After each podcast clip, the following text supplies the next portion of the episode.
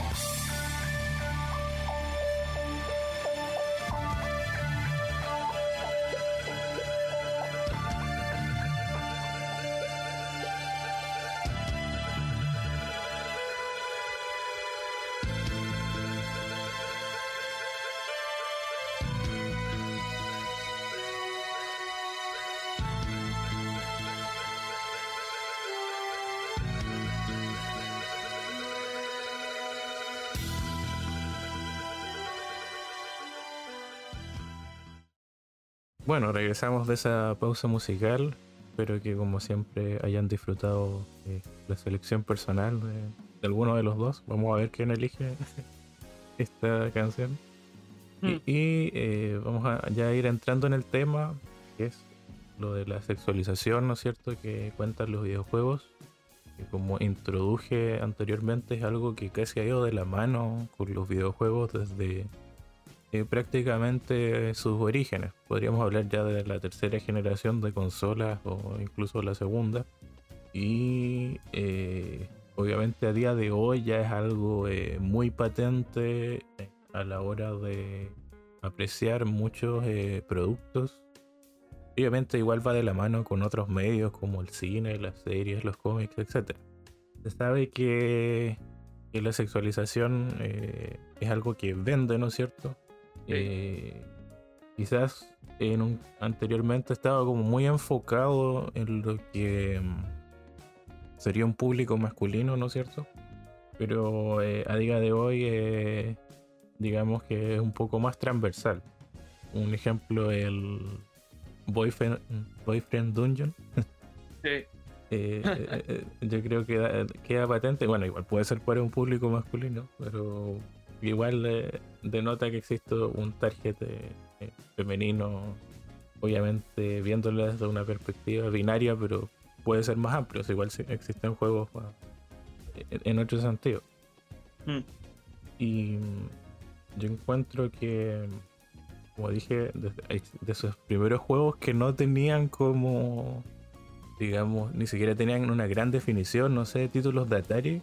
Eh, apreciaba este tema de la sexualización, por ejemplo, en las portadas de los videojuegos, ¿no es cierto? Donde salían eh, mujeres en bikini o, estos juegos igual medio sexuales, como hay uno, no sé si, creo que lo ubicas, de, y como un indio americano.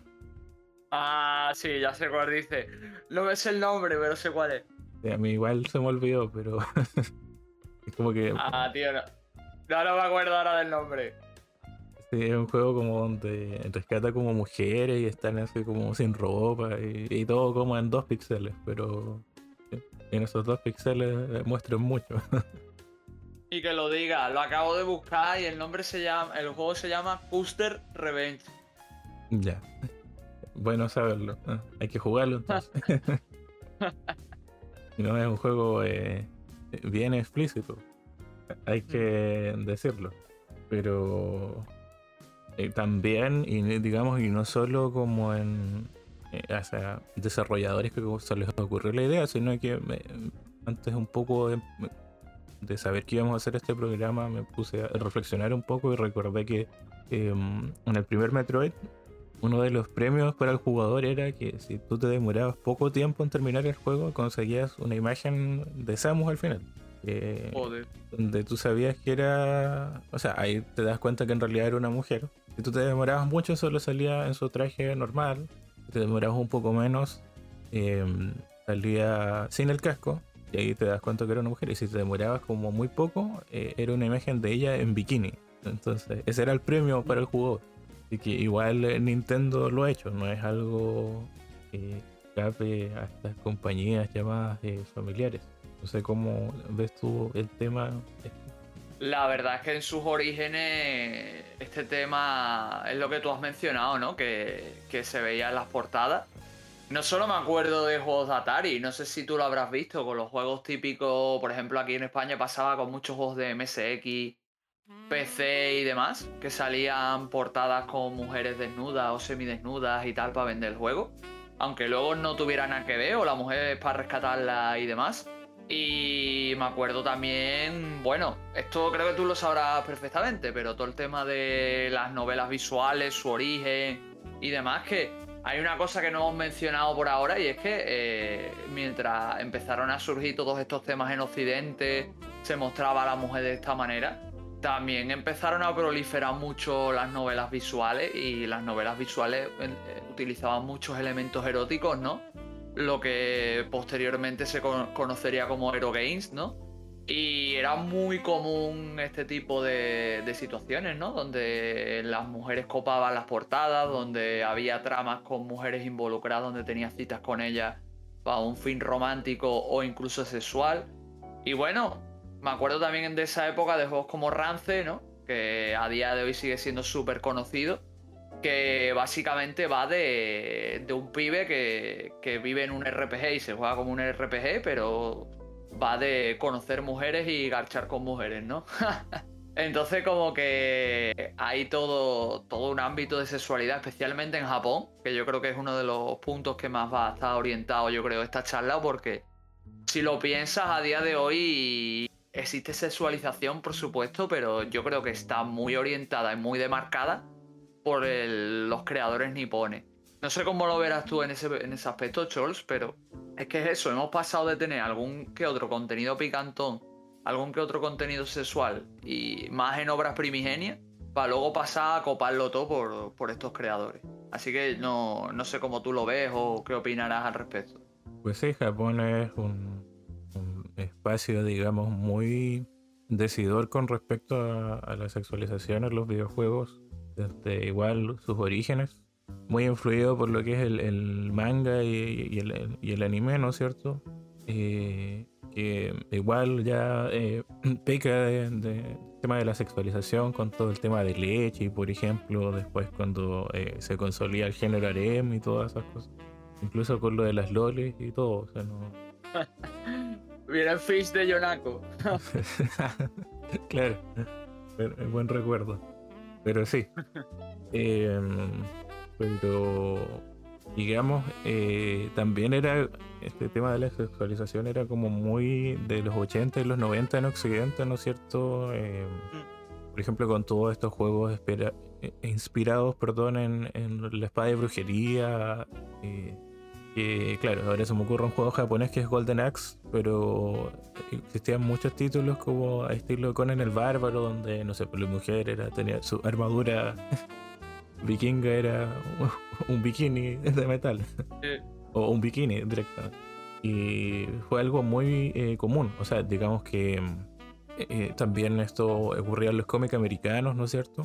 En revistas como Heavy Metal y del estilo, o estos sellos Vértigo y, después, bueno, posteriormente Image, ¿no es cierto? Eh, apuntaban a este público un poco más adulto o adolescente, donde eh, eh, es todo un gancho al tema de, la sexualización, ¿no es cierto? De, ser sugerente. Y, hay varios casos poco a poco, y generalmente ocurre cuando hablamos de mujeres en los videojuegos, ¿no es cierto? Me refiero a personajes femeninos en este caso. Sí. Eh, por ejemplo, ya, hablamos de Samus, ¿no es cierto? Samus Aran de, la saga Metroid.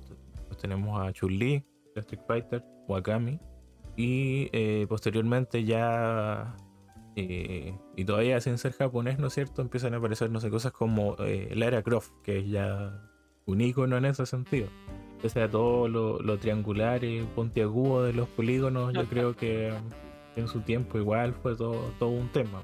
Además de con los ángulos de cámara que se podían utilizar y, eso solo fue avanzando, digamos, más y más eh, en el tiempo con, no sé, pues la saga Blood Rain y, cosas de, ese estilo.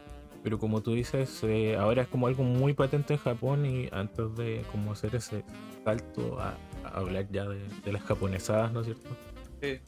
Eh, decir que con el paso del tiempo en Occidente eh, existe, o sea, no siempre, todavía ocurren estos casos como una mirada eh, distinta con respecto a la mujer, como que intenta reforzar, digamos, otras cualidades.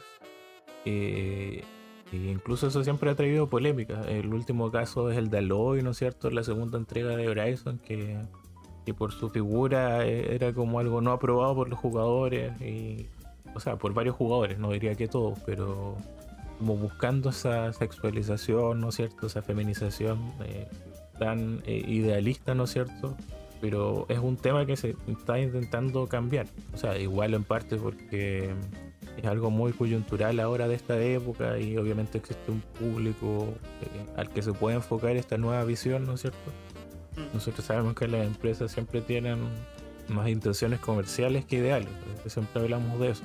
Y esa es la diferencia un poco con Japón. Japón en realidad sigue enganchado en lo mismo, todavía es algo muy propio de su cultura popular, eh, en todos sus productos audiovisuales y probablemente el caso más reciente, por, como que demuestra un poco lo contrario y que quizás no ha funcionado también, ni idea porque no he probado el título, eh, se nota que intenta ser muy occidentalizado y, no sé, por Spoken, con su eh, protagonista. No sé si quieres hablar ya de, del país del sol naciente. bueno, antes que nada voy a, voy a decir un par de cosas. Y es que la, la primera lo de, lo de Aloy. Creo que da para un tema completamente diferente, ¿no? Porque sí es cierto que, que, yo pienso que el personaje está muy naturalmente construido, ¿no? De que o sea, es que yo creo que hay una ignorancia en, una, en un sector de lo que es la audiencia de los videojuegos, de cómo es la condición de la mujer, ¿no? Y un poco está, un poco está alimentado, ¿no? Por todas esas fantasías de poder, por todas esas sensaciones que hemos estado viendo a lo largo de estos productos culturales, como tú bien has mencionado a lo largo del tiempo, ¿no?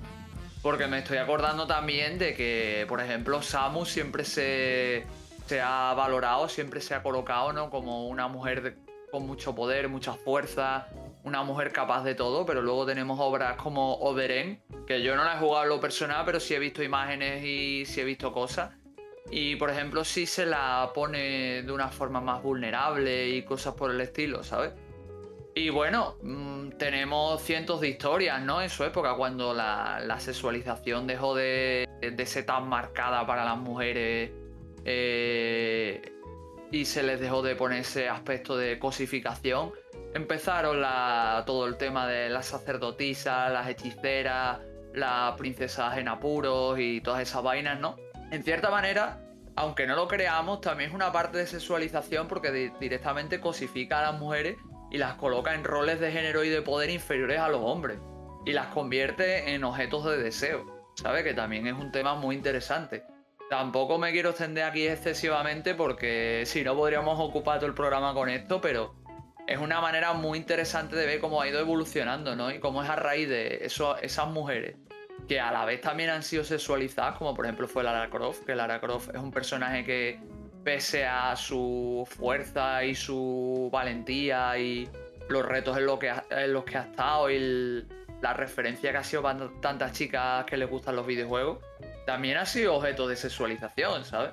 Entonces, me parece interesante de que eso, de que existe esa doble vara, ¿no? Y de que muchas mujeres que han tenido, que por así decirlo, han tenido roles dentro de los videojuegos, han sido papeles más para agradar a los hombres que para contar historias por sí mismas. Y también me parece un valor muy interesante que aprovechando lo que has mencionado, Charles, pues lo coloco aquí. Y ya como tú quieras, si quieres añadir algo, pues te dejo el micro, o si no pasamos ya a las japonesadas, como tú quieras. no, muy de acuerdo eh, con lo que mencionas, que la figura que toman eh, las mujeres en los videojuegos generalmente, sobre todo en juegos más antiguos, es como demasiado eh, evidente cómo se muestra a la mujer y a qué apunta obviamente. Así que yo creo que es ya imperante hablar de de todo lo que es Japón y eh, relacionado a esto. Hmm.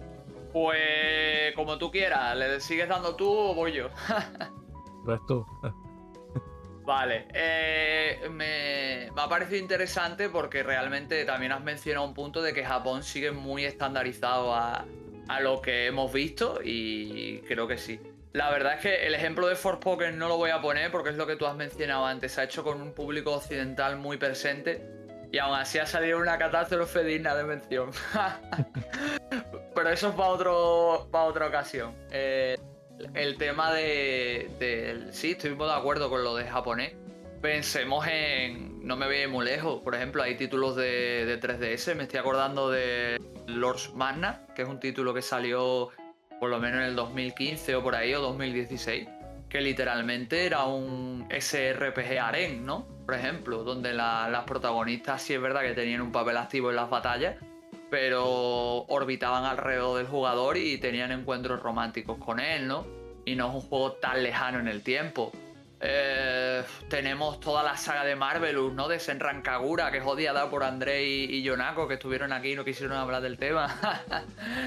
y y, no sé, es que tenemos cientos de ejemplos. se me está viniendo a la, mente el Labyrinth Omega Life, que no sé si lo jugaste, que es un Mystery Dungeon, o sea, un dungeon crawler de estos roguelike, donde a las protagonistas cada vez que suben de nivel les, crecen los senos. Entonces, eh, ejemplos, ejemplos tenemos muchísimos y, yo creo que yo creo que Japón va en otra onda dadas las referencias culturales que tiene, con ese papel tan masculino, con ese hombre tan protagonista, ¿no? De lo que es el.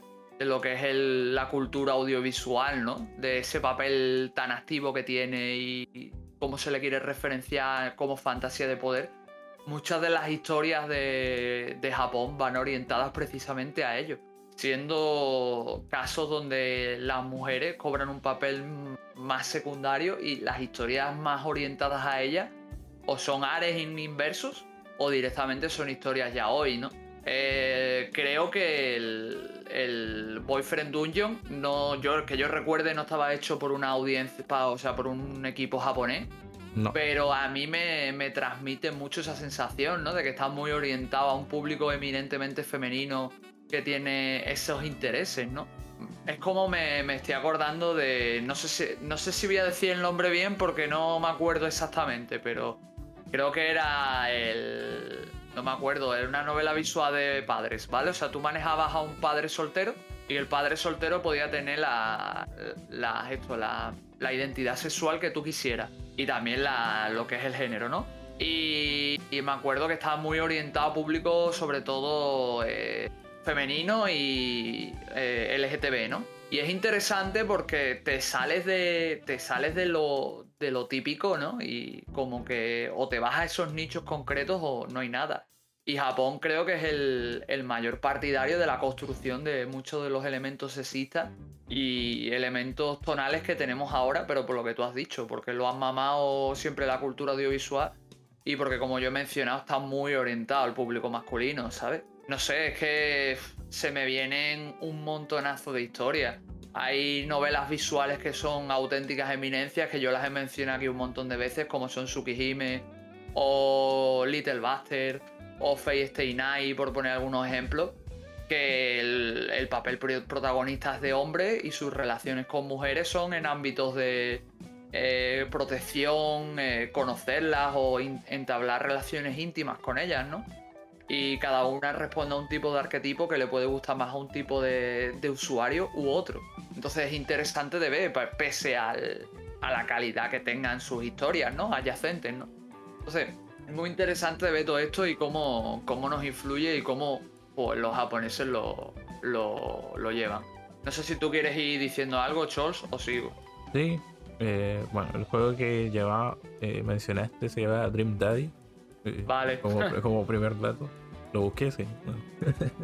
y, lo otro es que, claro, es toda una visión, digamos, desde Japón, muy marcada en todo, que generalmente igual, como muy polarizado. O la mujer es esto, y, los hombres esto, y, y por ejemplo existen se juega un poco, o sea, está como esa zona intermedia de, de las Okama, ¿no es cierto? Y todo, pero siempre es como algo para burlarse. Mm. Eh, como que si se cuestiona la masculinidad es como siempre en tono de broma. Es algo que hace Atlus, por ejemplo, en todos sus juegos, mm. de manera muy eh, horrible. Sí. Y digamos es curioso eh, todo este tema de Japón porque a medida que ha pasado el tiempo, como que se ha vuelto más extremo, como tú mencionaste con el tema, no sé, de San Rancagura, tienes eh, la saga Neptunia también de Compile Heart. Eh, creo que hace poco igual sacaron un port que estaba en Vita de Seven Pirates, algo así. H, H, Seven Pirates, una cosa así. Y la H ya sabemos de qué después. y no sé, pues recuerdo cosas curiosas. Este, Meiichi ¿no es cierto?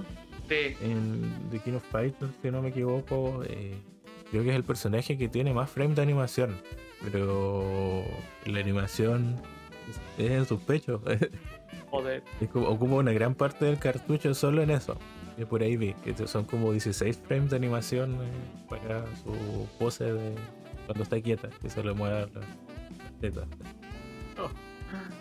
Y eso ya eh, ocurría en los 90, obviamente a medida que peleaba, como que la ropa se igual se le iba rompiendo y todo, entonces eh, es como que ellos llevan esto a, otro extremo generalmente, como tú dices, eh, bueno, el tema de las novelas visuales, igual está todo lo que son los dating simulator, que cada dating simulator que encuentras en generalmente, probablemente hay alguna excepción, eh, se inspira obviamente en, cómo se hacía en Japón y generalmente apunta a eso. Eh, por ejemplo, hace poco jugué el Helltaker, que es un título de puzzles y eh, un micro dating simulator y está súper sexualizado, como de un tipo que va al infierno y se quiere agachar a todas las demonios. Así y tiene que como que ir conquistándolas y cada una tiene así como una personalidad obviamente distinta pero muy eh, así como er, erótica. O sea al final son como distintos tipos de erotismo así masoquismo cosas de ese tipo. Y ocurre con el boyfriend dungeon que tampoco es tan explícito sino que es una sexualización como más visual eh, es algo que en los diálogos que igual eh, ocurre mucho con como tú dices con todo lo que hizo Type Moon igual se inspira en un precedente que eh, puso una novela visual súper importante en Japón que se llama Juno. No sé si la ubicas, que hace poco tuvo un port, como un remake en realidad. Sí, la. A ver, a ver si me acuerdo, que salió hace poco en Switch y PS4. Creo, sí. También está en Steam. Sí, vale, sí, ya sé cuál es. Sí, ya tengo pendiente de leer. Creo que fue de las. No fue de las primeras que hizo, pero sí de, la, de las más importantes, ¿no? O sea, esta novela no, lo hizo un, un estudio tampoco tan o sea, conocido, digamos, actualmente, pero el tema es que la licencia, cuando hicieron el remake, lo compró Mage, que son los que hacen Gates, todo eso. De hecho, Gates se basa eh, en esta novela porque igual implementó como todo ese tema de ciencia ficción súper complejo de los viajes en el tiempo y las ramificaciones temporales, además de la parte erótica, porque es un héroe. Ahora el remake no lo es, como que reformulen un poco estas novelas para no caer en eso, porque eh, ese género en particular igual fue poco a poco apuntando eh, a más, ¿no es cierto? Eh, desde fines de los 80, principios de los 90, cada vez se fue cayendo más como en el tema, pasando como de lo romántico, entre comillas, a lo erótico más puro y, o, sexual. Y tanto en el guion como en lo visual y en general, no sé, recuerdo hasta un, había un título, no sé cómo se llama, un arcade. Esto sí no es una novela visual. Donde y completabas como bien el escenario, no sé si era de puzzles o algo así, tipo Snow Bros. Como que ibas eh, desbloqueando la imagen de una mujer, así como en ropa interior, al fondo de la pantalla. Vale, sí, sí sé cuál es.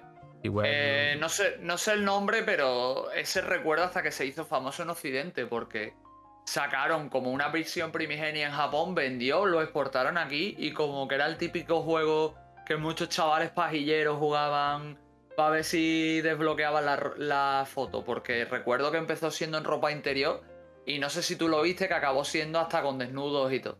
Creo que sí, pero... Así que por, por eso te digo. pero claro, en ese sentido como el punto álgido fue, digamos, lo, lo que fueron los 90, en cierto sentido, en otros no.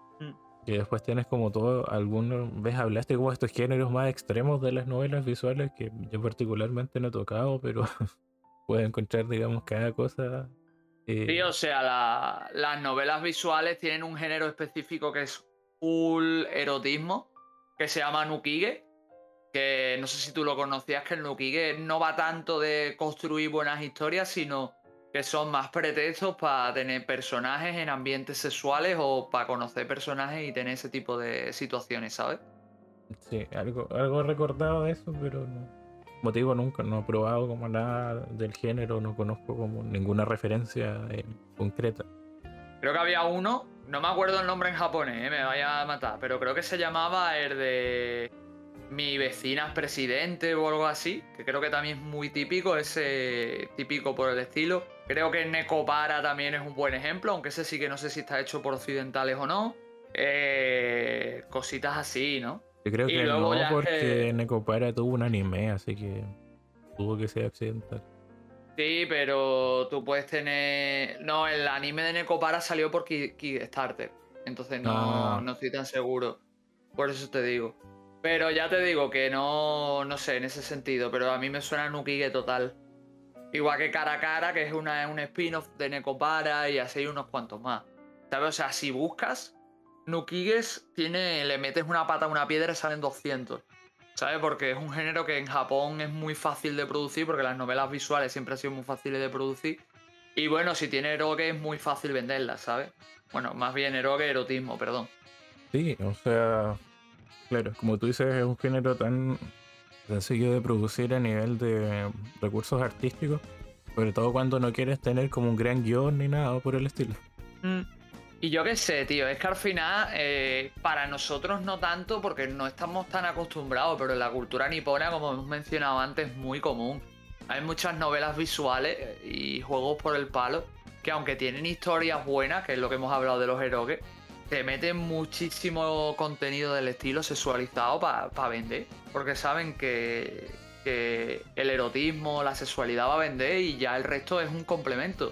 Si es bueno, de puta madre. Si no, pues, pues no, ¿sabes? Pero lo importante es lo importante. Y vamos, eh, es bien sabido que muchos animadores y, directores de videojuegos y de cine, de animación japonesa y cosas así, empezaron haciendo novelas visuales. Por ejemplo, Makoto Shinkai, que mucha gente lo quiere por Your Name, es un ejemplo muy claro. Empezó a trabajar en novelas visuales eróticas y así unos cuantos más. Me acuerdo, por ejemplo, de compañías como Elf, que es una de las compañías más famosas de Japón y una de las precursoras de las novelas visuales. Empezó haciendo novelas visuales que eran dating sim o novelas erogue o novelas románticas sexuales, ¿sabes? Así que imagina cómo gira allí la industria. De hecho, es un gancho, eh, digamos, tan poderoso que redefinió, digamos, una saga y la hizo rentable. Hablo de un caso, de, hecho, de Nintendo, que es la saga Fire Emblem. Eh, antes de que incorporara todo este tema como más eh, romántico, y con, con, ciertos personajes dentro del juego y un poco los elementos de dating sim, no era una saga que vendiera mucho, o sea, jugablemente no, no era que tuviera un problema, sino que no era como del agrado del público. Y con, cómo lograron esta aceptación, eh, se logró incorporando estos elementos que al principio, claro, no eran demasiado, pero poco a poco lo fueron, fueron como dedicando más espacio en eso hasta llegar a cosas como Fire Emblem Fates, que eh, no sé, puede hacerle como cariño hacia los personajes y sobre todo cuando te puedes casar y darles cosas, casi como una mascota de, al otro personaje. Claro, en Occidente obviamente se reducía a la mujer, pero en, Japón eh, sí que igual podía ser con hombres también. Y obviamente, claro, es como muy soft, pero igual los diseños de Fire Emblem se fueron eh, hipersexualizando, eh, sobre todo en esa entrega. Pues tienes a Camille, ¿no es cierto? Que personaje demasiado sexualizado y como de todos los tipos. Tienes así como la Loli sexualizada, la, la, MILF, eh, etcétera, etcétera. Es que Fire Emblem es un ejemplo interesante porque es lo que tú mencionas. Empezó siendo como muy anime noventero y se cogió la, dinámica de los apoyos, que realmente creo que empezó en, en Genealogy Hollywood, que creo que era el, título, el, creo que era el Fire Emblem 4, es uno de los más queridos por el público. Y a partir de ahí se empezó a meter, ¿por qué? Porque funciona ello. Es que al final mucha gente se compra los Fire Emblem para hacer shipeos entre los personajes. Y ya no es que. Es que hemos llegado al punto que yo en Gage no lo he jugado, pero sí Treehouse. Y en Treehouse los personajes se notan mucho que siguen un estereotipo muy marcado. Y tienen. Y son visualmente muy atractivos, tanto hombres como mujeres para mm, que los espectadores se queden mucho con el que le gusta, cuál es este, cuál es el otro, y hagan shipeos entre ellos y demuestren ese interés, ¿no? Y, y funciona, ¿no? Yo creo que es una parte indispensable del juego al final, ¿sabes? Empezó en Awakening, que es donde pegó más fuerte. La verdad que Awakening ya tenía esos signos, pero yo creo que ya en Treehouse es cuando se elevó. Porque ya te digo, incluso aunque no sientas atracción sexual por algún personaje o por un género concreto que no esté acorde, los personajes tienen tanto carisma, están tan bien escritos pese a ser arquetipos y visualmente son tan llamativos que mínimo siempre causan una sensación positiva, ¿sabes? Sí, como que están muy hechos como waifus y juzgando, básicamente. Claro. Tiene Treehouse eh, tiene eso. El sistema igual no lo encuentro tan extremo como Fates. Claro, hombre, es que también te digo, era diferente. En Fates quitaron. Es que en esa época, no sé si tú te acuerdas que salieron muchos juegos así. Por ejemplo, creo que estaba Tattoo Girls, que no sé si lo conoces, que salió para PlayStation Vita. Eh, Criminal Girls, eh, el Fire Emblem también lo hizo. El que, hemos, el que he contado yo antes de Omega Labyrinth lo hace en Switch y cosas así que son juegos que aprovechan las virtudes de la pantalla táctil para meterte ese contenido erótico, ¿no? En Face se recortó, pero podías tocar varias partes de, los personajes. En la versión occidental creo que solo le puedes tocar la cabeza o creo que solo podías hablar con ellos y le salían como brillos y podías tocar los brillos o algo así. Pero en los otros puedes acariciar las partes de los personajes. Es más, por ejemplo, en Tattoo Girls, para que los personajes evolucionen cuando suben de nivel, ganan tatuajes y tú le tienes que pintar tatuaje con herdeo, ¿sabes? O sea que en la espalda o en el pecho, cosas así. Y luego en, me acuerdo, Criminal Girls, que se supone que tienes que darle la motivación y el castigo a los personajes femeninos, que es evidentemente con el control táctil para que, para que suban las características, ¿no? Entonces, en ese sentido entiendo que, que pase, porque en el Treehouse lo que había era evento de picnic, que hablas con el personaje, respondes las preguntas adecuadas, le das un regalo y cosas así, ¿sabes? Sí, eso es como la invitación a tomar el té. Mm. Y ya te digo, tío, que era muy, era muy habitual en la época de eso, de 3DS y, y, esto, y Mesa Drive y, y PS Vita, era muy, muy habitual. Y Switch lo rescató para algunos juegos, en Omega Labyrinth, por ejemplo, pasa. Eh, durante las escenas de VN puedes tocar a los personajes y evidentemente tienen escenas después donde puedes motivar a los personajes tocándolos con él. Pero solo con la Switch en modo portátil. Pero imagina el nivel, ¿sabes? O sea, imagina el nivel de enfermedad. es que para ellos es muy normal, pero para nosotros es como algo bastante. A mí me, a mí me da un poco de cringe, no sé a ti, ¿eh? No, también. Como ya. Ya me imagino que hacen con las VR. Pero vamos, que eso, que casi es como está la vaina, ¿sabes? No sé si tú también sabes algún juego más o algo por el estilo. Eh, o sea, en Switch igual está lleno si tú te vas a la tienda digital de juegos mm. como de chicas, eh, lindas, novelas visuales generalmente como que apuntan a eso. O sea, y después cosas raras, así como hentai versus nazis o wea, como muy raras. versus Evil, no sé. Y literalmente en la tienda así como si nada. Mm. Eh, me acuerdo que en Switch, ahora que las mencionas, estaba Senran Kagura 2, el Reflexio, que creo que podías hacer una cita con Asuka, que también la podías tocar al final de la cita. Y luego había otro que era como un pinball erótico, ¿no? me hiciste acordar de una saga. Eh, igual, es un. A ver si adivinas. Un shooter on rails Shooter on Rail. Ah, vale, sí, que lo tengo aquí. El Galgan, el Galgan doble piece, ¿no? Eh, Galgan. Todos los Galgan son. Sí, verdad. De, sobre eso. De, de sacarle ropa a las mujeres. Algo así era, ¿no? No, como que las tenías que disparar para que. Porque se supone que él nota el. O sea, por lo menos el primero, que es el que yo he jugado, no me lo he pasado entero ni nada. Se supone que el protagonista, como que quiere impresionar a una chica y quiere enamorarla. Entonces, pa... tienes segmentos de novela visual y tienes como que acercarte a ella para tener encuentros, ¿no? Y los encuentros, lo que pasa es que el personaje emite una feromona que atrae a todas las mujeres. Entonces tienes que dispararla con la... dispararles con una pistola del amor para como para que se calmen, ¿sabes? Porque todas están como excitadas y, y bueno, todo el mundo sabe lo que quieren con el protagonista, ¿sabes? Pero el protagonista solo quiere con la, con la heroína, entonces lo que tiene. Y de hecho tuvo un. Bueno, ahora salió un spin-off de Galgan, donde igual se nota un poco. No tan extremo eso, pero. Es el Grim Soul. Grim sí. algo así. Y luego de, de, los creadores salió Green Pieces, que no sé si lo conoces, que es como una especie de juego donde manejas haditas y tienes que intentar como que...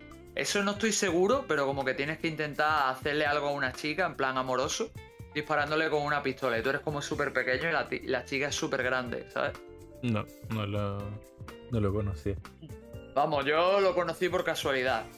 Pero vamos, ya te digo que esos juegos ya son full otaku, ¿eh? sí, no, ya hay un público muy particular. es una, es una locura, ya te digo.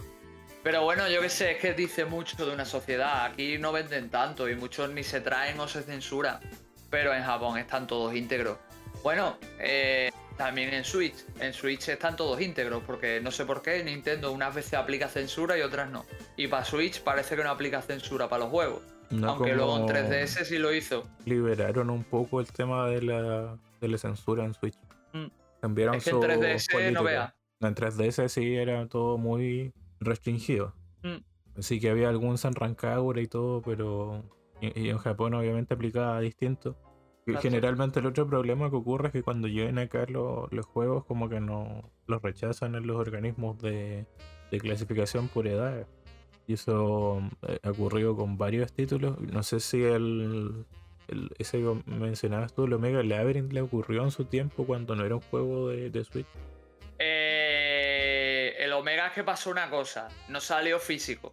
Normalmente creo que los órganos reguladores actúan si el juego sale físico. ¿Sabes si tiene release física? Porque la tienen que parar y distribuirla. Entonces ellos permiten la distribución o no. ¿Qué pasa? Que como salió digital, dependía de las gestores de, Nintendo y Sony. Y Sony sí sacó una versión censurada que se llamaba Labyrinth Life. ¿Sabe? Que restringía todo el contenido erótico. Pero la versión de Switch llegó íntegra. La puedes comprar digital. Y creo que en Play Asia, no sé si se puede seguir comprando. Pero en su época se podía. Sí, sí, algo recordaba. Eh, bueno, igual ocurrían cosas, pues, como que bloqueaban el tema homosexual generalmente de algunos juegos. En, la época detrás de eso ocurría mucho. Lo, mm. lo que recuerdo. Es que también piensa que es lo que hablamos una vez en otro programa, que no es lo mismo una distribución física que tienes que pasar por todos los procesos que es, que simplemente publicar un juego digital en una store, que es la que tú controlas, ¿sabes? Entonces el proceso es más fácil, el único censor realmente eres tú. Es un poco como le pasa a Steam, si lo piensas, porque Steam es un poco del estilo, también tiene un montón de juegos eróticos, muchos de medio pelo y básicamente abominaciones indescriptibles. Y me están viniendo a la mente unos cuantos. Y, literalmente, como Steam permite el filtro y no tiene que pasar por nadie, menos por sí mismo, pues es él quien aprueba o no, ¿sabes? Entonces lo que tiene. Sí. O sea, generalmente cuando algo es muy extremo es como que los usuarios se quejan y como que lo sacan de la tienda. Pero hmm. ellos como que no, al final no, tienen un proceso muy severo con lo que se termina publicando, digamos, en Steam. Hmm. A mí me viene a la mente como eh, quizás su último trabajo no aplica tanto, pero en generalmente lo que es Vanillaware, que igual apunta a todo ese tipo de diseños tan sexualizados, ¿no es cierto?, eh, de los personajes. Mm. Eh, ya desde Odin Sphere, ¿no es cierto? Con, no sé, Velvet. Y, y el tema de Dragon's Crow, ¿no es cierto? Que igual causó polémica por el tema de la hechicera. Bueno, la Amazona no vea también. Bueno, sí, la, Amazona, pero eh, es, como toda una mentalidad, bueno, en general eh, igual, son parte de Atlus y, se nota un, poco. Dice que funcionan como un, estudio aparte. Y también lo que es Yakuza, ¿no es cierto? Igual es como en, en, un tono de comedia, pero convengamos que Yakuza hace castings de idols o actrices o, mujeres para que aparezcan en los juegos de, mujeres reales, para que interpreten estos papeles de, desde gaychas, idols hasta damas de compañía y, otro tipo de personajes. Y... Eh, Chols, una pregunta. ¿En qué juego de Yakuza era que tú podías llamar actrices porno, tío? había un juego de esos, tío, que era, no sé si era el Yakuza 5 o el 6, que te lo permitía hacer. ¿Sabes? Que tú te metías como en una cabina y llamabas por teléfono y podías hacer una videollamada con una de las actrices estas. Que creo que se hizo viral por eso. Porque salió una actriz famosa o algo por el estilo. Ah, ahí tengo dudas. Yo me acuerdo que en el cero había como una actividad donde podías ir a ver como fotos de eh, porno de, de chicas igual está como medio censurado, pero se entiende aquí, así como que te ibas a una cabina y, y eso. o a ver videos también. Y en el juego dice así como algo de adultos, pero no, no muestra Es más, en el, en el Ishin que ha salido hace poco, no hay un minijuego, creo que es un, un Street Game, ¿no? Que es un minijuego de piedra, papel, tijera que lo puedes hacer con geishas, ¿no? Que se van desnudando, te desnudas tú si vas ganando o perdiendo, ¿no? Ah, no, no sabía eso. Bueno, en ese juego como que cambiaron varias cosas en esta versión. puede ser. Quitaron eh, un combate que o lo modificaron que, bueno, era era así como peleaban desnudos eh, dos hombres en un sauna. Mm. Y también había como una misión donde peleabas contra unos Okama, así como, pero muy masculinos. Mm. Y también lo quitaron. Lo cambiaron como por mujeres, por eso. Así que eh, en ese sentido, eh, digamos, se mantiene y aplica un poco casi todas las compañías de Japón de una u otra manera. Me estaba acordando igual de, todo esto que hizo Xenoblade 2, ¿no es cierto? Cierto. Del 3 no tengo idea, pero del 2 eh, yo sé que es como ya demasiado palpable a lo que apunta también. Es que también es lo que tiene que el. que vale que los muchos Blade eh, cogen diseños de varios artistas. Pero muchos Blade de los principales, de los que más se usan, de los que más salen y tal, coño, es que están hechos, están dibujados y creados por un artista de, de H, ¿sabes? De hentai, entonces lo que tiene influye muchísimo, ¿sabes? Claro, y eso igual hace como, como eh, mencionamos, un gancho comercial. Eh, porque hay muchos jugadores que se van solo en eso y ah, es que tengo que conseguir a esta y hacer esta, así como Y eh, claro, al final son cosas. Su tratamiento de cosas al final. Que tengo que tener a esta, no mejor a esta. Claro. Y subir un nivel con esta y que esta tenga, no sé, todo el equipamiento y, y se desnaturaliza un poco eh, la figura de, de los personajes. Más allá de mm. claro, tienen forma humana, pero eh, no los tratas como eh, humanos al final. Mujeres o hombres también. Ese es como el gran problema, digamos, de, este tipo de prácticas.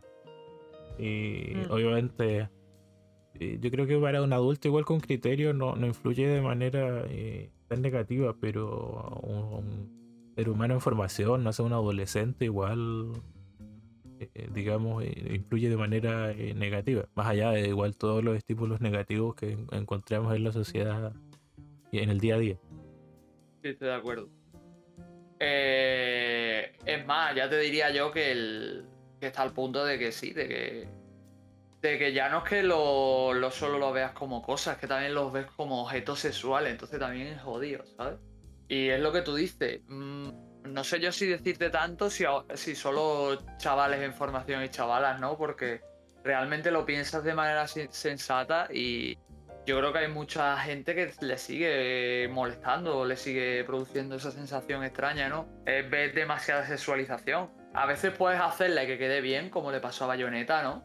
Que Bayonetta se ríe de la sexualización, literalmente hace al personaje ultra sexualizado para que más que que sea erótico, sea humorístico, ¿no? Pero eh, no en todos los casos es igual y hay mucha sexualización en muchos medios que si no estás acostumbrado a ese tipo de historia, a ese tipo de manera de, hacer las cosas, a ese tratamiento, te produce rechazo, ¿sabes? Y luego siempre vienen los típicos pibes que se están quejando, no es que lo censuran todo, no, es que no sé qué. Y si bien estoy de acuerdo que deberías poner un parche, o sea, deberías poner una opción de quitarle o no la censura, como hacen algunas novelas visuales eh, occidentales, perdón, occidentalizadas o traídas a Occidente, eh, hay que respetar que no todo el mundo le guste, ¿no? Eh, ese tipo de tratamiento, ¿no? O por lo menos yo es que lo, pienso así. Que de hecho estaba pensando que, por ejemplo, existe mucho público reticente, sobre todo en Occidente, cuando todo es como del estilo más manga anime. Pero esto ocurre, digamos, como bajo estándares occidentales más, realistas, y no existe, digamos, ningún problema y ninguna queja en general. O sea, tienen los juegos de Bioware, que son un gran ejemplo de esto, con, con Dragon Age, ¿no es cierto?, con Mass Effect, donde obviamente el tratamiento es distinto, pero igual existe una gran eh, sexualización de, de los personajes por lo mismo, porque puedes construir relaciones románticas. Y todos los personajes son así, medio perfectos, digamos. sobre todo las mujeres. En verdad sí, me estoy acordando también de Cyberpunk, que me lo pasé hace poco y también mucho del estilo, como que los RPG adultos occidentales tienen que tener opciones de romance y sexo con, con personajes, ¿sabes?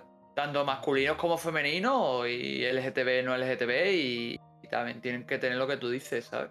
Vamos, yo me acuerdo que cuando The Witcher sacó su escena, no me estoy hablando del tercero, sino hasta del primero, que el primero en su época lo, censuraban por carta, no sé si te acuerdas. Salía una carta y que eran ilustraciones, pero no salían escenas. Y ya a partir del 2 sí las metieron y tal, y nunca había nadie escamarse por ello. Como que ahí creo que lo puedo asociar al tipo de público que es y cómo se presenta, porque tú piensas que a lo mejor para un hombre adulto occidental no les resulta tan extraño ver una mujer adulta desnuda, que ver una chavala que posiblemente pueda tener 15 años eh, en ropa interior, desnuda o así, le puede producir más rechazo. Es la única explicación que se me ocurre, ¿sabes? Aún así, pues depende de cada uno. Yo, si no te gusta, también te dejaría la opción de censurarlo o no, si tú quieres, ¿sabes? Yo es lo que haría, pondría una opción para decir, ¿quieres censurarlo? Sí o no. Si no lo quieres censurar, no lo censures. Si lo quieres censurar, pues censúralo. Pero que el juego te dé la opción.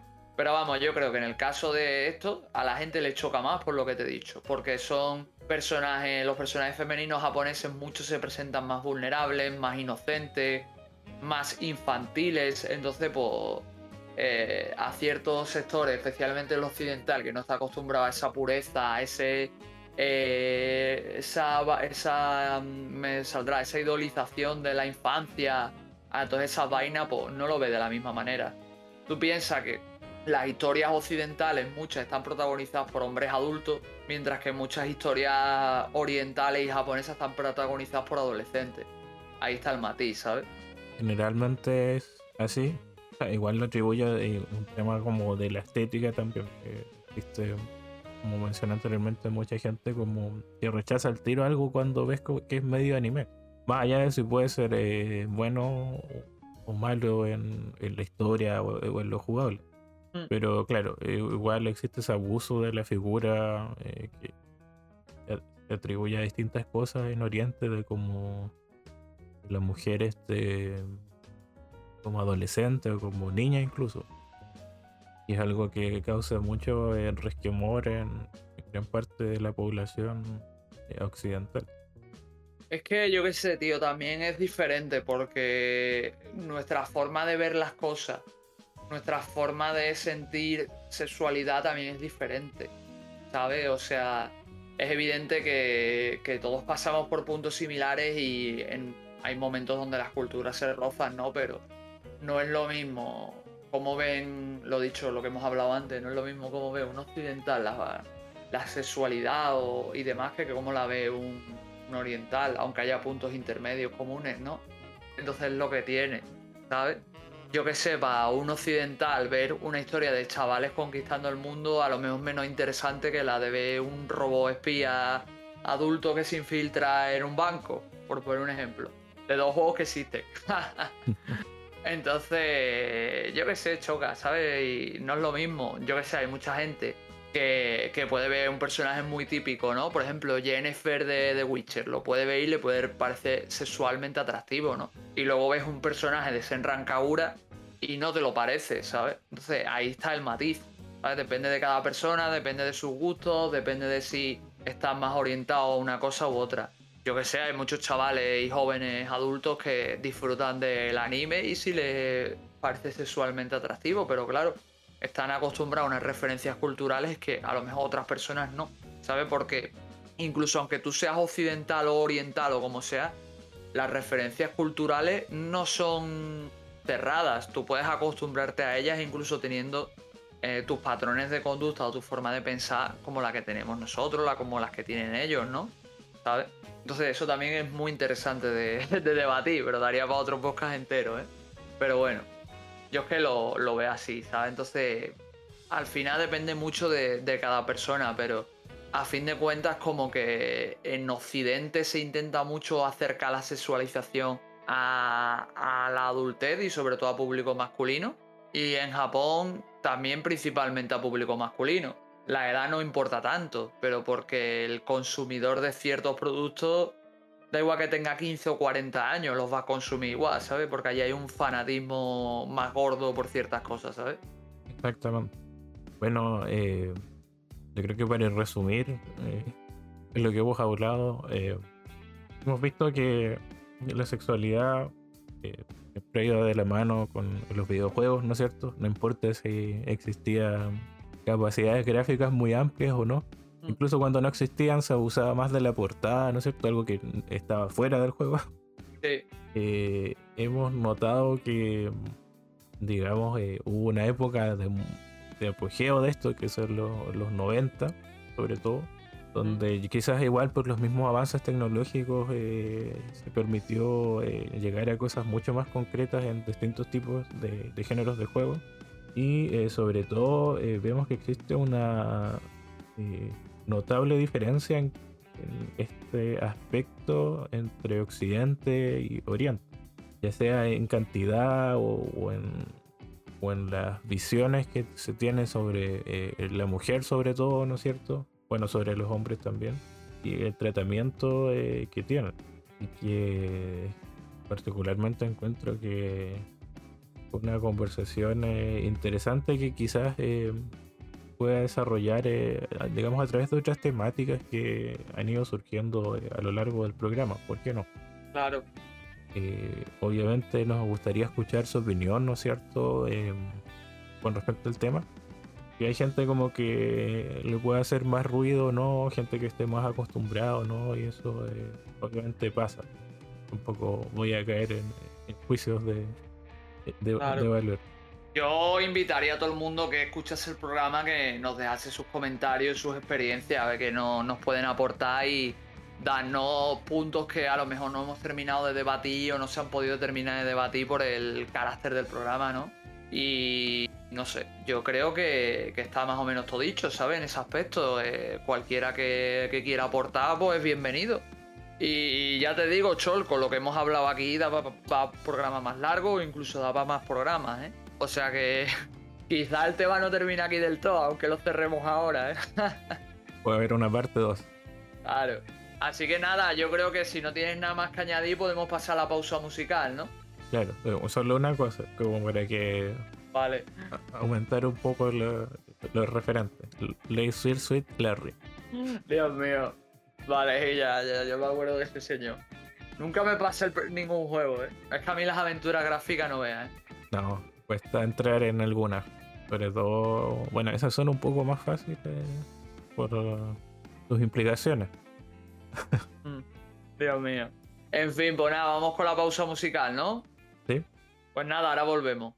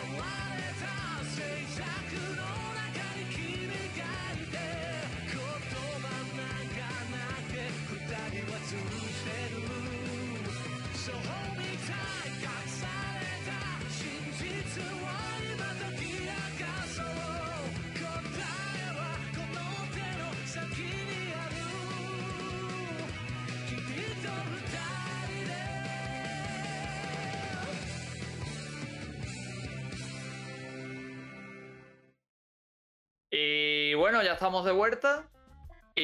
Toca la sección más querida por Chols y los niños. ¿A qué hemos estado jugando?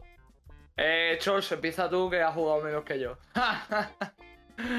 bueno, lo primero, eh, quería mandar eh, un saludo a la Enditeca que igual se sumó a hacer esta sección. por lo que vi en su último programa.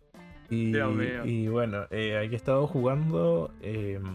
no estaba jugando tanto como otras veces, ni tantas cosas, y que en realidad he estado jugando juegos muy largos, así que igual eh, quizás no, me explaye tanto con, tantos títulos, pero eh, voy a entrar de lleno a, lo último que terminé hace dos días, bueno, en la madrugada del sábado, que es el Tales of the Abyss. Probablemente lo mencioné en algún programa porque es un juego que empecé hace mucho tiempo y que con el que tuve ciertos problemas porque tiene un glitch cuando lo juegas en cierto sistema que te impedía avanzar y eh, finalmente como que me pude dedicar a ello y jugarlo de manera un poco más cómoda. Eh, Tales of the Abyss es un juego de PlayStation 2 y Nintendo 3DS. Yo jugué la versión original de PlayStation 2 que fue lanzado el año 2005. Para que se hagan una idea, salió es en paralelo con Tales of Symphonia y eh, para quienes hayan jugado este último título, eh, digamos que a nivel eh, jugable, sobre todo en el tema de los combates, se parece mucho. todavía no contabas con un movimiento libre en tres dimensiones y es como en 2D, pero obviamente de manera poligonal. Y digamos que el único añadido, digamos, de en los combates en este sentido es como que existe, puedes crear como unas áreas elementales para realizar ciertos ataques y puedes modificar ciertos ataques si hay una probabilidad de, que su ataque se transforme si ejecutas otro ataque dentro de esa área. Como, no sé, tenías una técnica y la haces como sobre esa área de fuego, puedes hacer como una versión en llamas o, o elemental de manera distinta. Cosa que no dominé mucho a lo largo de mi partida, pero está la posibilidad. No es tampoco estrictamente necesario, digamos, en un nivel de dificultad normal para eh, completarlo. Pero particularmente lo que respeto mucho de, este juego es el desarrollo que tienen los personajes. Porque mm, contamos con un elenco eh, muy bueno de personajes con distintos orígenes y distintas motivaciones y a medida que avanza la aventura, todos ellos experimentan un desarrollo y, eh, a nivel de no sé cuál es su trasfondo. Eh, por ejemplo, nuestro protagonista partamos que tiene amnesia, como que olvidó todo lo que era su infancia.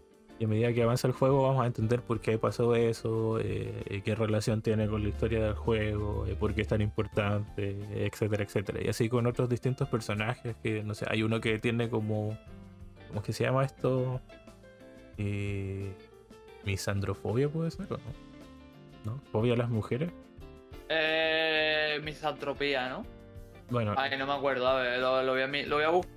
Pero eh, algo así, que obviamente, eh, eh, digamos que el juego lo trata de una manera más cómica, ¿no es cierto?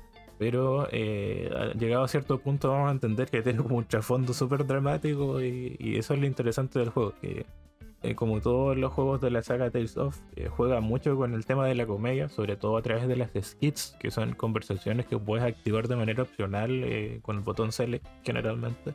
Entre los personajes interactúan como que entre ellos con ciertas frases o hablan un poco sobre los sucesos que eh, se presentan en el juego. No sé, si visitas una ciudad, algún comentario sobre la ciudad, si ocurrió algo eh, a nivel de la historia, lo comentan, si hubo algún problema con un personaje igual y así. Queda para desarrollar todo eh, a nivel de comedia, también a nivel dramático, o le da mucho más color a los personajes. Y, también, obviamente, es opcional. si no quieres seguir como leer mucho, puedes saltártelo perfectamente pero eso le da mucho color a, como dije, a los personajes. Y la historia igual es muy buena, la verdad, como que eh, no me gustaría, es que nombro las temáticas como que arruino todo porque sería caer en demasiados spoilers. Solo con decir ya de, de, qué va un poco o qué temas trata. A lo mucho podría mencionar que plantea mucho lo, de las visiones de mundo enfrentadas entre los personajes, antagonistas y las distintas partes y que desarrolla de manera muy cruenta eh, lo que es como una guerra desatada, entre dos naciones y las consecuencias de esto.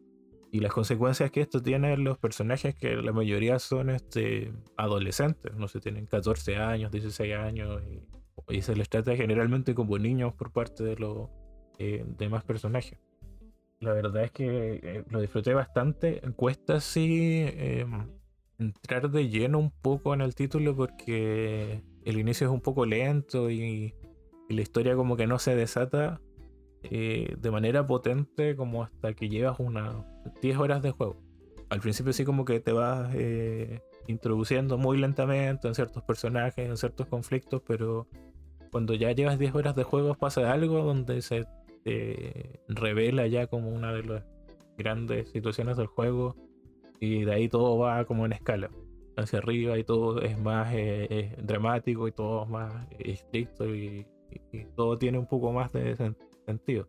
Incluso el juego cuando llega un punto que tú piensas que lo estás terminando y pues hacen como un time skip y, y sigue la historia y te das cuenta que habían quedado varios cabos resueltos y son como 15 horas más todavía.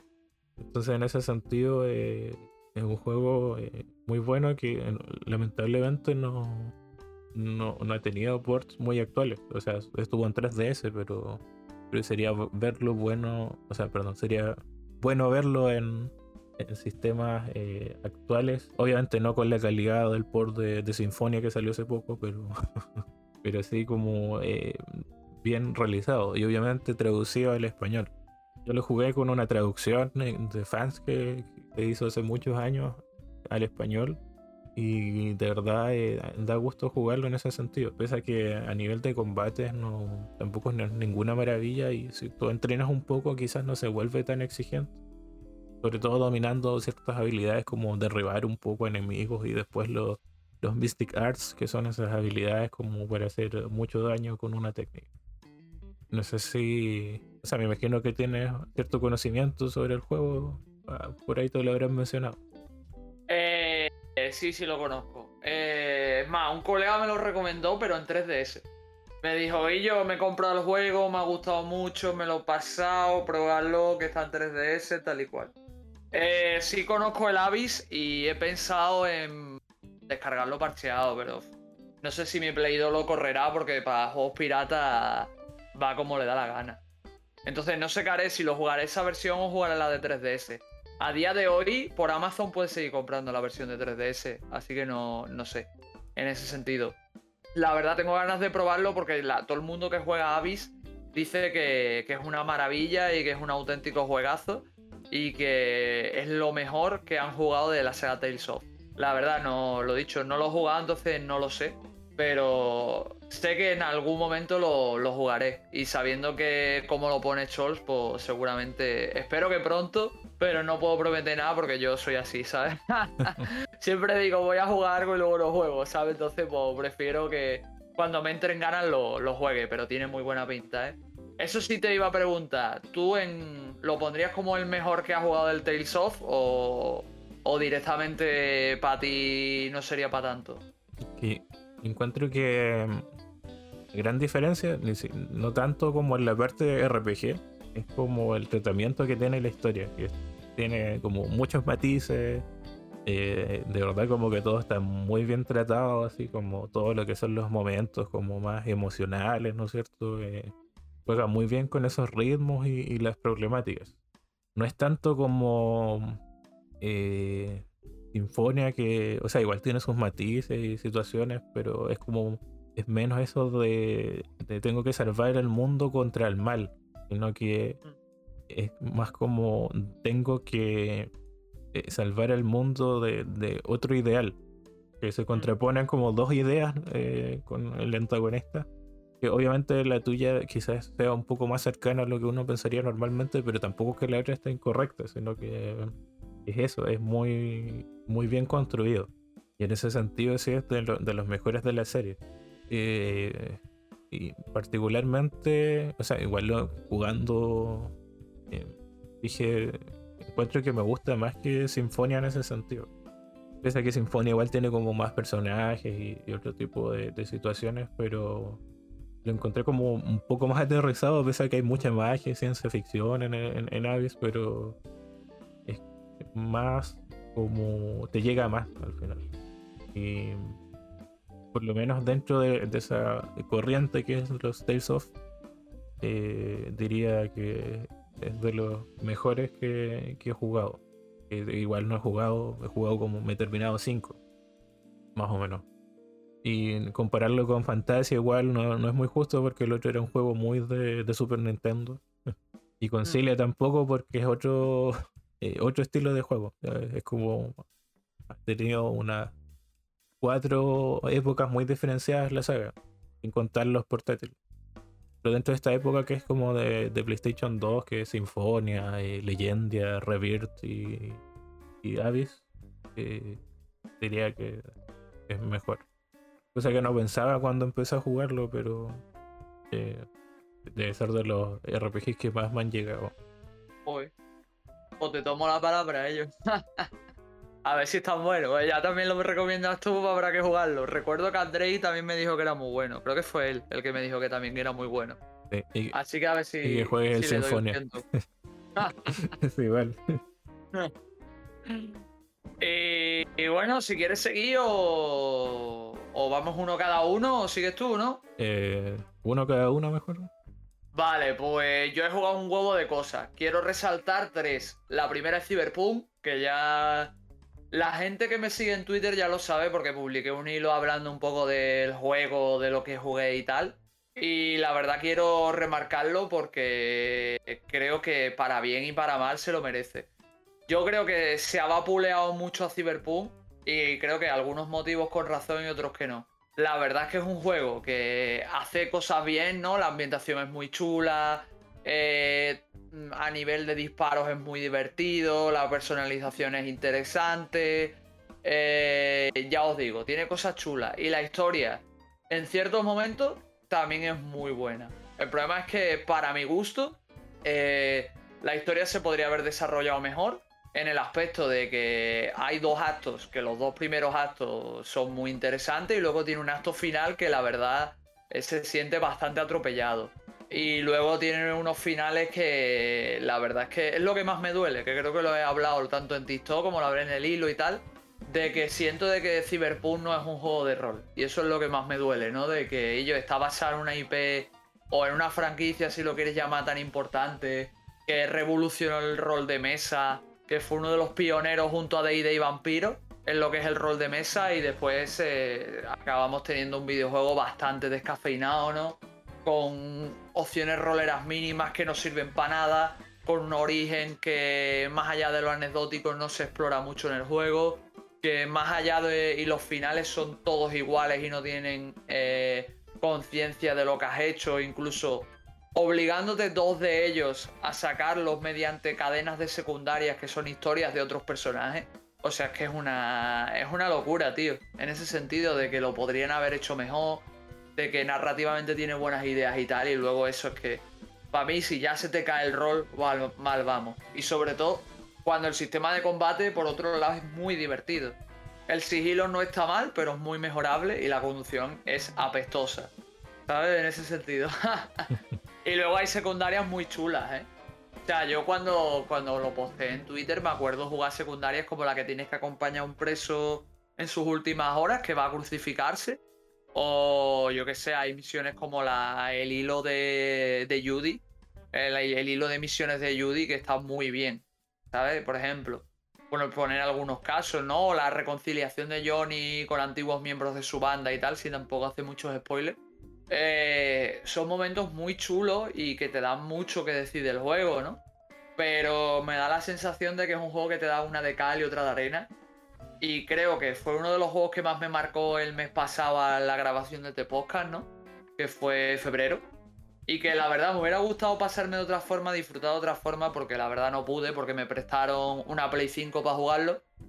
Y, y la verdad es que pienso que podría ser mucho mejor. No es mal juego, si os gastáis 20 euros o menos, quizá lo disfrutéis, pero tiene muchas cosas muy mejorables y es un juego que requiere mucho pulido. Y es triste porque venimos desde Witcher, que todo lo que he mencionado lo hace mejor, ¿sabes? Entonces es lo que de verdad, por así decirlo, pues toca los huevos, ¿no? Pero bueno, ya os digo, quería mencionarlo porque la verdad me ha marcado un poco para mal, más que para bien, pero coño, que, que igualmente ha sido toda una experiencia. Y no sé si tú lo has jugado o, qué, Chols. O ya has visto algo de él o yo qué sé. Eh, he visto un par de cosas. Por ejemplo, la misión esa de la crucifixión, creo que la, he visto en YouTube. Me acuerdo a qué venía a cuento, pero en alguna mención estuvo. Me acuerdo que vi alguna vez cuando salió el juego jugando a Jeff en Twitch, en el canal de Otaku Bros. Eh, y era como que Igual tenía un amigo que lo esperaba así y lo compró de salida y después estaba tan decepcionado, pero dijo lo voy a terminar porque gasté no sé cuánta plata en el juego. Joder. y, yo particularmente siempre como que quería eh, darle un tiempo, ¿no es cierto?, al título y pero me echaban para atrás los bugs, no sé, empecé en distintos sistemas, antes cuando tenía el Xbox One, eh, quería jugarla y después vi que era como injugable, así que pasé un poco de ello. Y ahora en realidad está para mí muy accesible jugarlo porque no, está muy caro conseguirlo. Podría jugarlo en la serie S. Mm. Probablemente lo haga así más que empecé, pero tengo que ver. Igual sé que me va a tomar harto tiempo y para juegos largos ya, ya, estoy quedando con, con un tiempo muy reducido, lamentablemente. Ya te digo que habiéndole metido 50 o 60 horas al Avis, se te va a quedar este corto, ¿eh? Porque yo le metí 33 con tres finales. O sea que si no lo hubiera metido los tres finales, se me quedan 28 29 horas. Evidentemente no hice todas las secundarias y no hice todas las terciarias, pero en lo personal no lo recomiendo porque el juego tiene secundarias muy buenas y secundarias muy malas. Entonces, eh, yo qué sé, loco, para eso haz lo principal más algo de secundario y para adelante. Entonces, si haces como yo hice, yo creo que en unas 30 horas te lo ventilas. ¿eh? Ahora, no sé si lo vas a disfrutar o no, eso ya depende de ti, pero bueno. En comparación a lo que a lo que te he visto jugar últimamente en el hilo, yo creo que, tanto no es, ¿eh? pero bueno.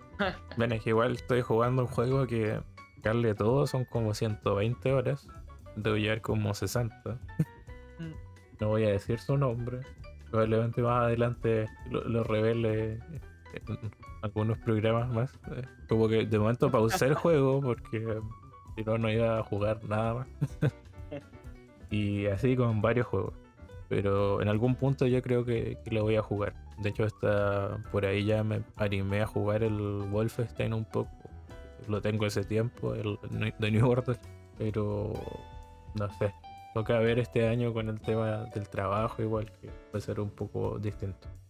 Y bueno, otro juego que jugué, otro gran RPG, hablando de horas, del eh, Persona 4 Golden no sé si la gente lo conocerá.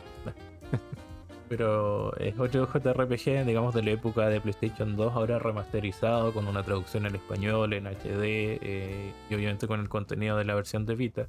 Que eh, particularmente me gustó más que en muchos sentidos que Persona 5.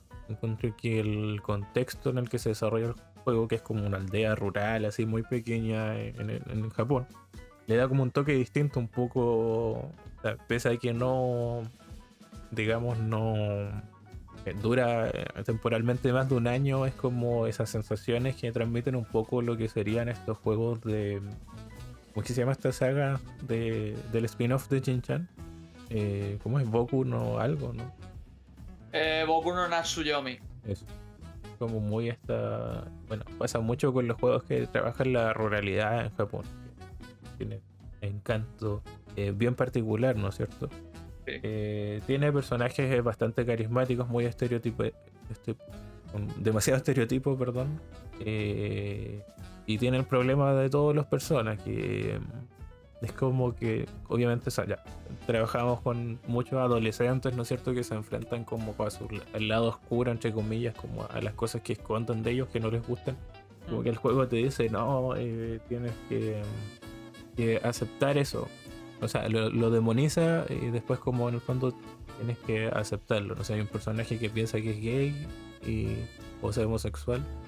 Y es como que demoniza el asunto y después le dice, ves, no, no eras homosexual, porque ¿cómo ibas a ser homosexual? Una cosa así, como que te lo tira así de, o es un chiste o está malo.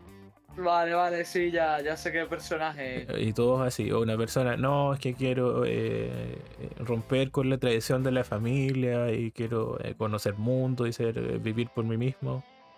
Y le, no, pero. Y después, no, es que después te vas a dar cuenta que en realidad tú tienes que estar aquí con tu familia y seguir la tradición porque es tu zona de confort. Es como que cada cosa que los personajes podrían como superar eh, en vez de superarla o para crecer, el juego te dice que tienes que aceptarlas y quedarte con eso para crecer. Como que no tienes que quejarte de las cosas, tienes que hacerlas. Uno, en el fondo es eso.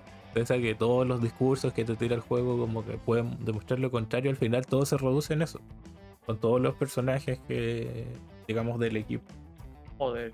Y eso pasa en realidad con el Persona 5 y creo que con el Persona 3, que lo mismo de en realidad es un problema de, la saga y, de los japoneses y de, Atlus de nuevo, que lo, mencionaba harto en este programa. Ah, espérate, te voy a cortar aquí un momento. Es que en Persona 5 tenía gente haciendo maldades y les lavabas el cerebro para que se volvieran subnormales. O sea, literalmente hacías eso. ¿Sabes? Si lo piensas, porque vale, estás impidiendo que un, un artista famoso robe la inspiración de su alumno para hacer los cuadros. Vale pero en el proceso has manipulado a otra persona mentalmente y la has dejado eh, sentimentalmente vegetal. No sé. y, también con los eh, vínculos sociales. En el, 5 se aplican los vínculos sociales. En el 4, como los dungeons son de los personajes, principalmente de tu equipo y no de, de como de villanos, más allá de determinados eh, puntos, ¿no es cierto? Eh, se, aplica eso. En el 5 como que a través de los vínculos eh, te, te, das cuenta los personajes presentan ciertas problemáticas y como que todo en vez de resolverlas les dicen no, si tienes que aceptarlas. Siempre es como eso, es como un, un, discurso, bueno, muy japonés también. Como eso de que hay que ponerle el pecho a las balas, entre comillas. Pero, yendo a lo jugable, o sea, muy del estilo de Atlus, eh, bastante entretenido. Las dungeons son un poco. Las primeras tienen ideas interesantes, pero yo encuentro que si al final se vuelve un poco plano.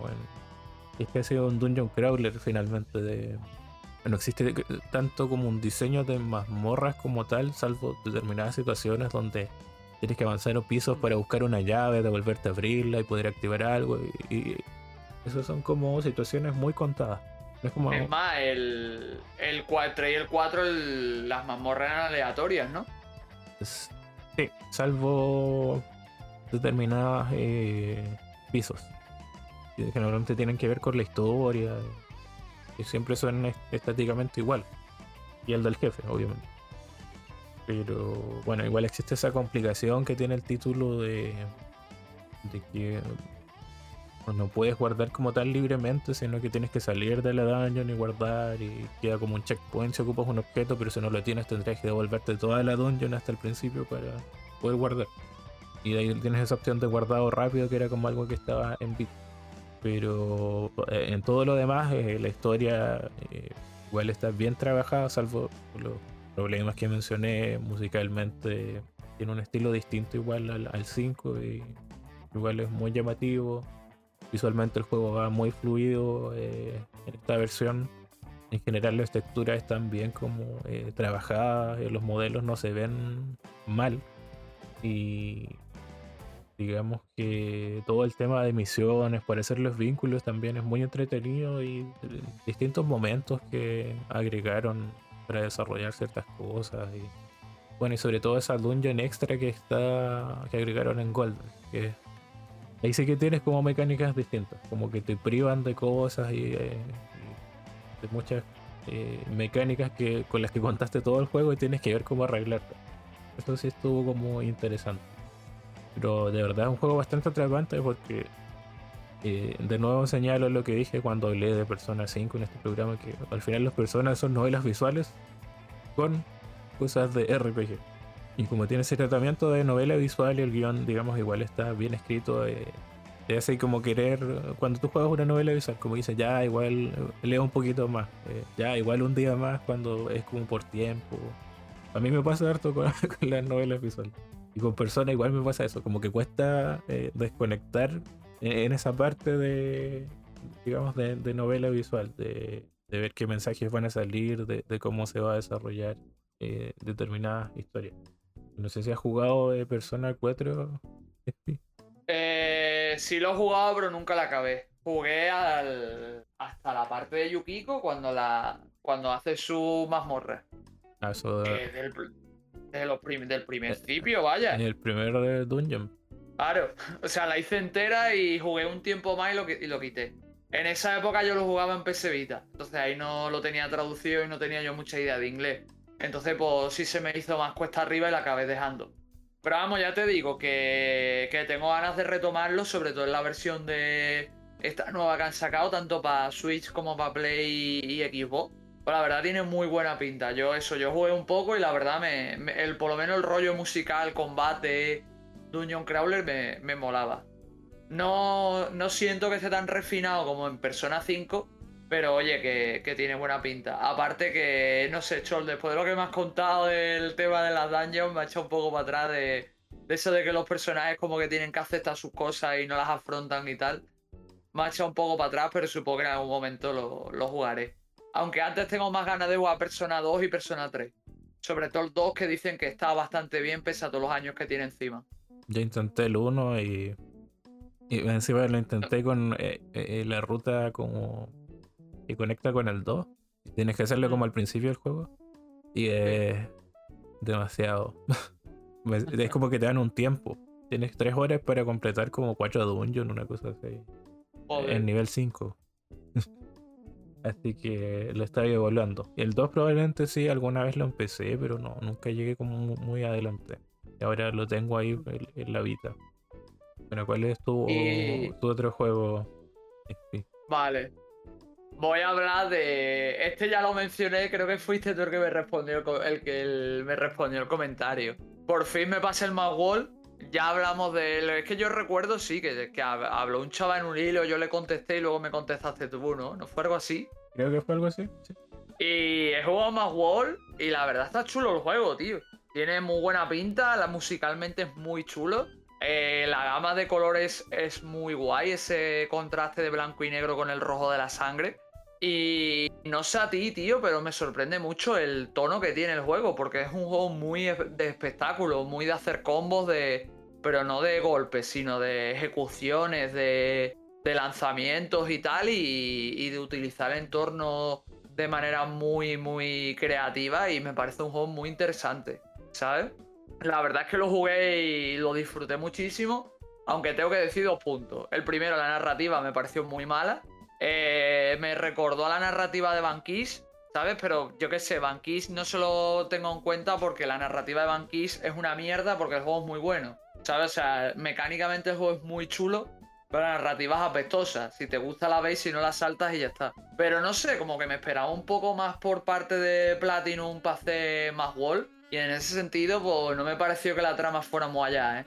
¿Eh? eso sí, tiene combates muy chulos contra jefes y tal. Y ya te digo, el, todo el tema de la ejecución me mola. Pero el segundo punto negativo que tengo es que acabé con el brazo reventado, ¿eh? Te agita el puto mando de la Wii, ¿eh? Está ahí girándolo ahí haciendo movimientos extraños con el puto mando, ¿eh? La verdad usa bien los gimmicks de la máquina, pero yo le hubiera puesto un control alternativo para jugarlo con el tradicional. Porque es que a día de hoy, ¿cómo lo porteas a otro sistema, tío? Que lo porteas a la Switch, porque es que ellos, nada más, nada más la Switch tiene controles móviles.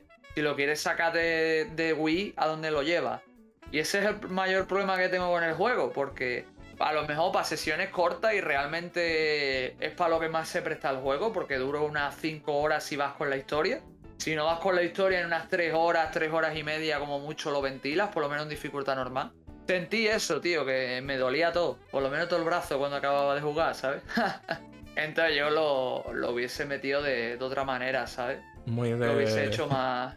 Muy de la Wii lo de los brazos. Sí. Entonces, como que me gusta esa espectacularidad que me recuerda, por ejemplo, al Bullstrong, que no sé si te acuerdas, cuando pateabas a los tíos y se estrellaban contra los pinchos, o tenías que hacer ejecuciones con las armas en plan guay. Me recuerda mucho ese tono, es muy gamberro el juego y visualmente es chulo para la época que tiene, la banda sonora, lo dicho, es brutal. Hasta las partes de moto me parecieron guays, pero le cambiaría esas dos cosas. Por lo demás, por mí bien. Yo sé que lo jugaste, Chols, así que si quieres añadir algo es el momento. ah, sí, que tampoco jugué mucho, creo que le gané como al primer jefe o, algo así. O jugué tres niveles, no, no me acuerdo bien. La cosa es que, bueno, en esa época yo Em, como que era muy de probar así un juego, otro y otro y otro y no terminaba ninguno. Cosa que es muy distinta ahora. Pero lo que no me gustaba del juego, más allá de que yo igual estaba súper acostumbrado como a los juegos utilizando mucho el control de Wii, mm. lo que no me gustaba era eh, el ritmo era como muy lento. Como que el avance lo encontraba muy lento, de como del personaje me sentía como pesado. No sé si te pasó a ti. No, yo lo que sentí es que la cámara era torpe. No sé si a ti te pasó jugando, pero a mí me pasaba, tío, porque no había un botón en sí de cámara, sino que tú tenías el botón C en el Nunchu que te, permite, te permitía volver la cámara a la espalda de Jack, ¿no? Pero más allá de eso, en algunos momentos era un, un poco lioso, porque si te rodeaban los enemigos y tenías que moverte o lo que sea, era un coñazo. Aparte, la esquiva que tiene el personaje solo lo hace esquivar hacia atrás. Cosa que también lo veo un poco, tú sabes. Por lo demás no se me hizo tan pesado el control. Quizá más lo que te digo de la cámara, ¿sabes? Y bueno, que son controles móviles de Wii, yo no, no estoy acostumbrado, ¿sabes? Por eso te digo. O sea, visualmente era muy llamativo, sobre todo en ese tiempo también. Y dentro de lo que hay en el catálogo de la consola. Vamos, yo tuve la suerte que lo pillé. Yo lo pillé nuevo. O sea, mi Wall es nuevo. Yo lo compré precintado, edición francesa. Y el juego está impecable. Vamos, le hice un unboxing y todo en TikTok. Por si a alguien se le apetece pasarse a verlo, ¿sabes? y bueno, yo creo que con eso termino el Wall. Si quieres decir tú el siguiente, Chols. Mire, yo creo que por cuestiones de tiempo. Quería hablar de Shin Megami Tensei 4, pero creo que me iba a explayar demasiado. Así que voy a hablar de, de otro tipo que de otro tipo, perdón, de otro juego que me terminé, que es un juego que se llama Dancer, que es un mm. título que desarrollaron como hace unos tres años para eh, Mega Drive, que la verdad es bastante curioso, es un juego eh, muy arcade, pero con ciertas sensibilidades modernas, se podría decir. sería como una mezcla entre lo que eh, sería el Strider, digamos, de arcade el juego donde manejas como este ninja futurista y eh, un map.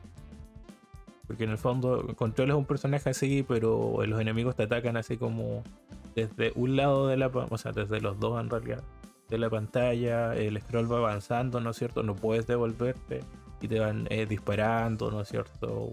O, atacando de distintas maneras, generalmente a través de proyectiles. Y la verdad es que mm, eh, visualmente es muy como simple. Ni siquiera a la altura de, Mega Drive, sino que se ve como un juego de MSX un poco. Uno, no de, no de la 2, de la 1. Pero eh, pese a eso, el juego eh, es muy viciante. Eh, los niveles no son muy largos. si no me equivoco, tienes que terminar como 48 niveles, una cosa así. Y tienen bifurcaciones en, algunos niveles, no todos. Y puedes ir como por otros caminos para llegar en el fondo a lo mismo. En cada nivel generalmente, salvo unos pocos, hay como unos eh, mini jefes que al final del nivel que te exigen bastante. El personaje es muy ágil, tiene como un doble salto y cuando tú saltas atacas también al mismo tiempo. Si tú logras impactar algo con el salto, puedes seguir saltando. Mm. Entonces sí, no sé saltas y siempre le pegas a algo, por ejemplo un jefe te puedes mantener en el aire indefinidamente. Si no es así, eh, no, se te gasta el salto y quedas un poco vendido a los ataques de los enemigos. Y más allá de eso tienes igual un ataque, eh, en fondo disparas algo. Al principio a corto rango, pero entre nivel y nivel hay una tienda donde tú puedes como comprar power up.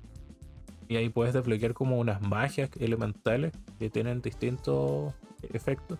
A todo esto comprar no es muy fácil en el juego porque cuesta como juntar dinero. Joder.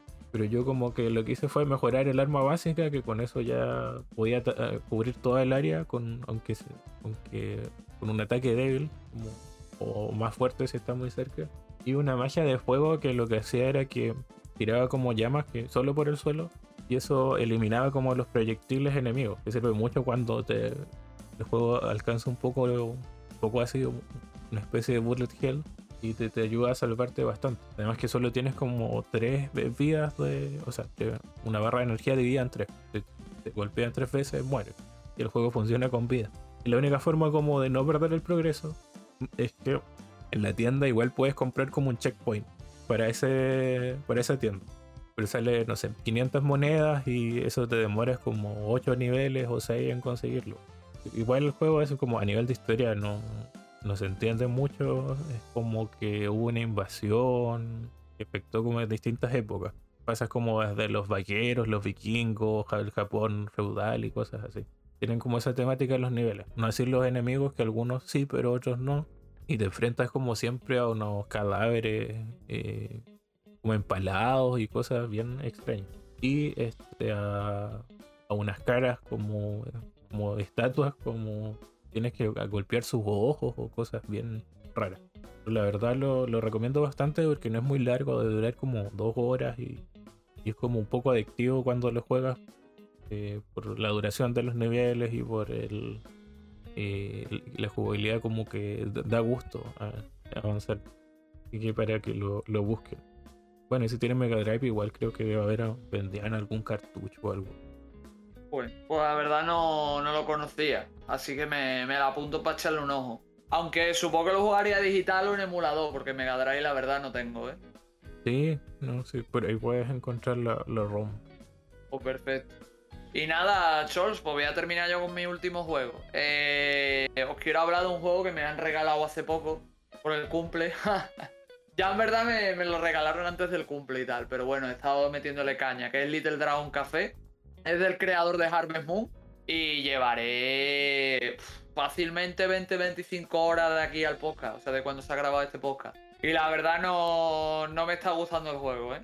O sea, sí es verdad que el César a lo que es del César. El juego es muy simple, es muy sencillo, es una muy buena introducción al género de lo que es el simulador de granja, confi y tal. Pero Quillo es un juego demasiado largo para lo que pretende ser. Ese es el problema que tiene. Y el problema del juego es que se hace muy repetitivo eh, para lo estirado que está. Entonces, si hubiera sido un juego de 10 horas, 15 horas, hubiera sido un, un juego magnífico pero es un juego de 40 horas por lo menos, donde literalmente te la pasas eh, dándole de comer a tu dragón, atendiendo a la cafetería, recogiendo materiales y viendo historias de los personajes.